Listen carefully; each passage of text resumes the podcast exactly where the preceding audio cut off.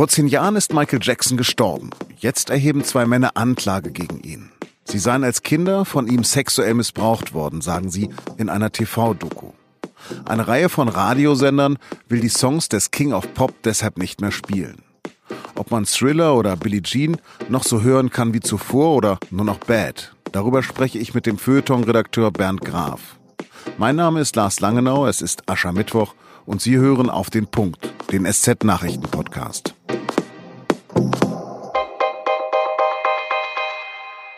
Der Geburtstagsgruß von Michael Jackson an Wade Robson ist inzwischen berühmt. Er ist so etwas wie eine Liebeserklärung des Popstars an ein Kind.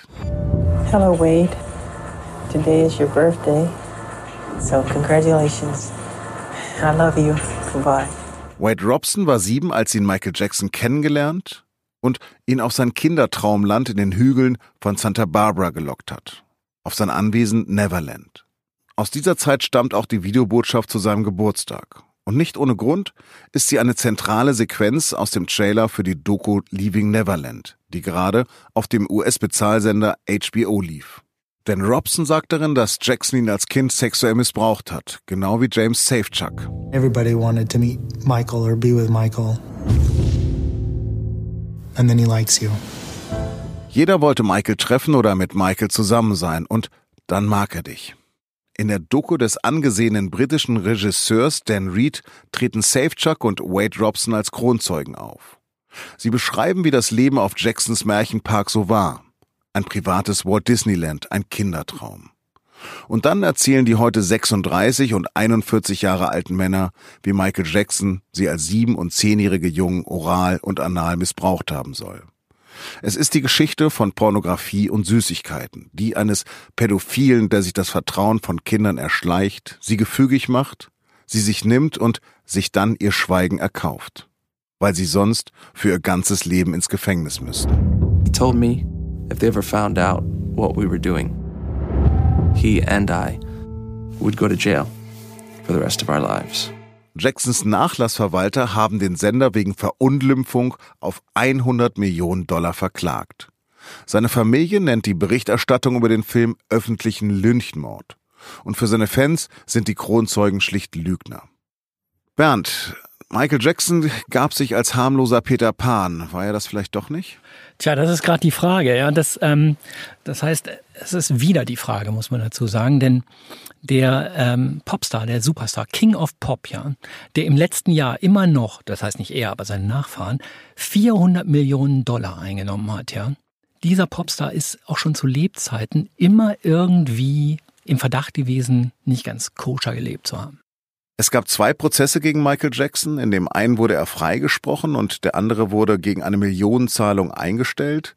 Jetzt gibt es diese neue TV-Dokumentation. Gibt es denn neue Beweise? Naja, also das, das Besondere an diesem ähm, jetzt aufgegriffenen Fall ist, dass zwei Männer, die damals in den beiden Verfahren als Entlastungszeugen für Jackson aufgetreten sind, diese beiden Männer treten nun auf als wirklich ganz harte ähm, Ankläger und sagen, wir sind notorisch sexuell missbraucht worden. Der eine von den beiden sagt, ähm, er war einer der gütigsten, sanftesten, liebevollsten Menschen, die ich kannte. Und er hat mich über sieben Jahre sexuell missbraucht. Ja. Wie kriegt man das zusammen? Ähm, das ist die große Frage im Augenblick. Ähm, also man muss sich klar machen, ähm, Michael Jackson ist nicht klein zu reden als Künstler. Das muss man einfach sehen. Die Diskussion, die jetzt gerade angezettelt wird, ist, kann es sein, dass Kinder damals nicht begriffen haben, was mit ihnen geschieht? Dass also diese sexuelle Nötigung, diese emotionale Erpressung, ihr dürft auf keinen Fall sagen, was hier ähm, passiert, das betrifft nur uns, so, so sollte Jackson verhalten haben. Kann es sein, dass die Kinder nicht begriffen haben, dass ihnen da große Liebesdinge erzählt worden sind und äh, Wärme und Nähe vorgeheuchelt und in Wirklichkeit ging es um sexuelle Ausbeutung und dass sie erst als Erwachsene begriffen haben, was ihnen damals geschehen ist. Und ehrlich gesagt, das ist ein Argument, das man, ähm, das man gelten lassen kann. Andererseits ist es so, wie beweist man es? Jackson ist tot. Würde er noch leben, dann stünde Aussage gegen Aussage. Jackson würde natürlich sagen, ich bin damals in allen Punkten freigesprochen worden, ihr wart damals Zeugen. Das genauso argumentieren jetzt auch die ähm, Hinterbliebenen, die Verwandten von, äh, von Jackson, die sagen, ähm, die haben damals unter, unter Eid ausgesagt, dass Jackson nichts mit ihnen angestellt hat und jetzt auf einmal kommen sie so um die Ecke, das äh, ist absolut unglaubwürdig. Die, das sind Lügner. Und so wird das im Augenblick auch diskutiert. Das ist ein Argument dafür gewesen, zwischen Kunst und zwischen Künstler zu unterscheiden. Nee, das ist nochmal eine ganz andere Diskussion. Das ist, wie ich finde, an der ganzen Debatte im Augenblick eine sehr verlogene ähm, Geschichte. Denn wenn man sich überlegt, dass man diesen Jackson, den man ja auch über die Jahrzehnte hinweg zwar einerseits als Wahnsinnskünstler wahrgenommen hat, den hat man aber gleichzeitig immer sehr argwöhnisch beäugt. Denn der verwandelte sich, der kam immer mit neuen Gesichtern, der sah auf einmal, hatte nochmal eine andere Nase und dann wurde seine Haut immer heller, der sah irgendwie so, merkwürdig aus. Ja? Also, also man konnte seiner Zombifizierung zuschauen. Man hat aber damals gerne darüber hinweggesehen oder gerne vergessen, was es nebenbei an Skandalnachrichten über ihn gab und war froh, dass, dass es irgendwelche Erklärungen gab. Außergerichtliche Einigungen, Freispruch in allen Anklagen. Neverland war dann irgendwie nur ein Kinderparadies und man hat gar nicht so genau hinschauen wollen. Aber geahnt hat man das immer. Und ehrlich gesagt, man hatte gute Anzeichen dafür.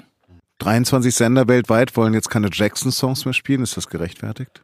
Ich finde, ähm, die jetzigen Reaktionen darauf, dass so viele Radiostationen sagen, wir spielen ihn nicht mehr, ein bisschen verlogen. Ich finde, ähm, da tut man so äh, tugendhaft ähm, plötzlich, nur weil es diese Dokumentation gibt. Wenn man aber genauer hingeguckt hätte dann weiß man schon spätestens seit dem Tod von Michael Jackson, dass diese Anschuldigungen in der Welt sind. Man hat nur nicht genau hingehört. Jetzt gibt es die mutige, das muss man schon auch sagen, mutige Tat dieses ähm, äh, Regisseurs Dan Reed, diese beiden äh, äh, Teile zu verfilmen, diese Dokumentation zu verfassen. Aber ich kann verstehen, dass ähm, äh, Michael Jackson ein unfassbares Loch gerissen hat. Also dass nicht nur manche Menschen das glauben, dass äh, das ein unfassbarer Verlust ist.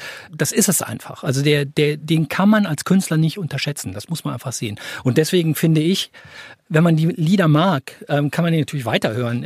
Die sind an meiner Welt, mehr wird es nicht geben. Andererseits sollte man wissen, auf was man sich da einlässt. Hat sich das vielleicht seit der MeToo-Debatte aus verändert? Das ist definitiv so. Also ähm, das Klima für, sagen wir mal, Verfehlungen und die Ächtung von Verfehlungen ist ein ganz anderes als noch vor 10 oder 20 Jahren. Man ist heute sehr, sehr viel ähm, schneller dabei, Künstler und Kunst äh, gleichzusetzen und Kunst zu ächten. Vielen Dank für das Gespräch. Ja, gerne schön. Übrigens läuft die Dokumentation Leaving Neverland am 6. April bei Pro7. Und jetzt noch drei Nachrichten, die heute wichtig sind.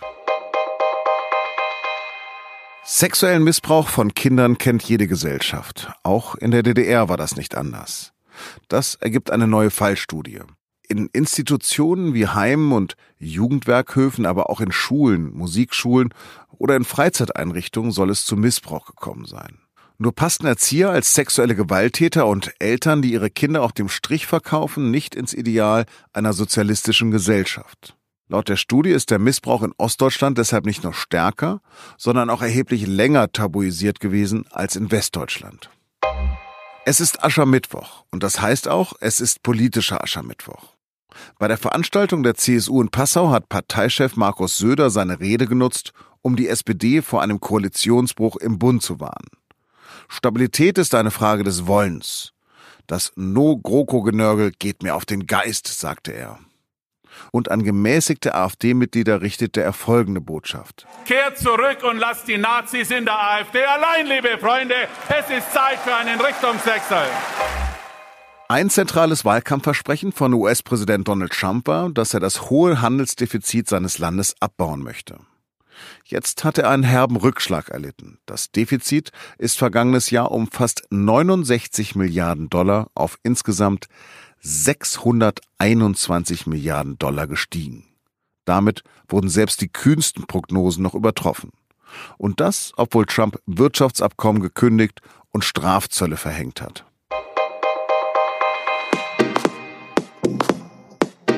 Zum Schluss noch ein Hörtipp. Deutschland gibt sich gerne als Recycling-Weltmeister. Aber viele tausend Tonnen Plastikabfall werden jedes Jahr ins Ausland exportiert und vermüllen da die Umwelt. Wieso das so ist und wieso nicht mehr Müll hierzulande aufgearbeitet wird, darum geht es in der heutigen Folge von Das Thema, unserem wöchentlichen Recherche-Podcast. Das war auf den Punkt. Redaktionsschluss war 16 Uhr. Vielen Dank fürs Zuhören und bleiben Sie uns gewogen.